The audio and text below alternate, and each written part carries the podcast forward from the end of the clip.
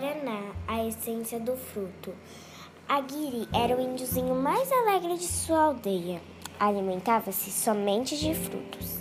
E todos os dias saía pela floresta à procura delas, trazendo-as numa cesta para distribuí-las entre seus amigos.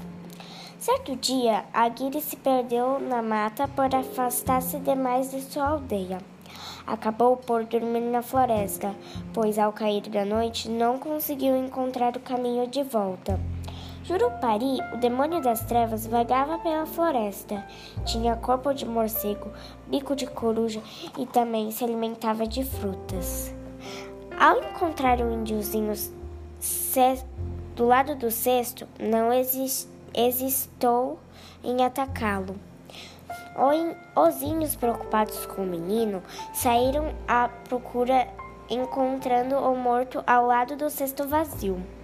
Tupã, o deus do bem, ordenou que retirassem os olhos da criança e os plantassem sobre uma grande árvore seca.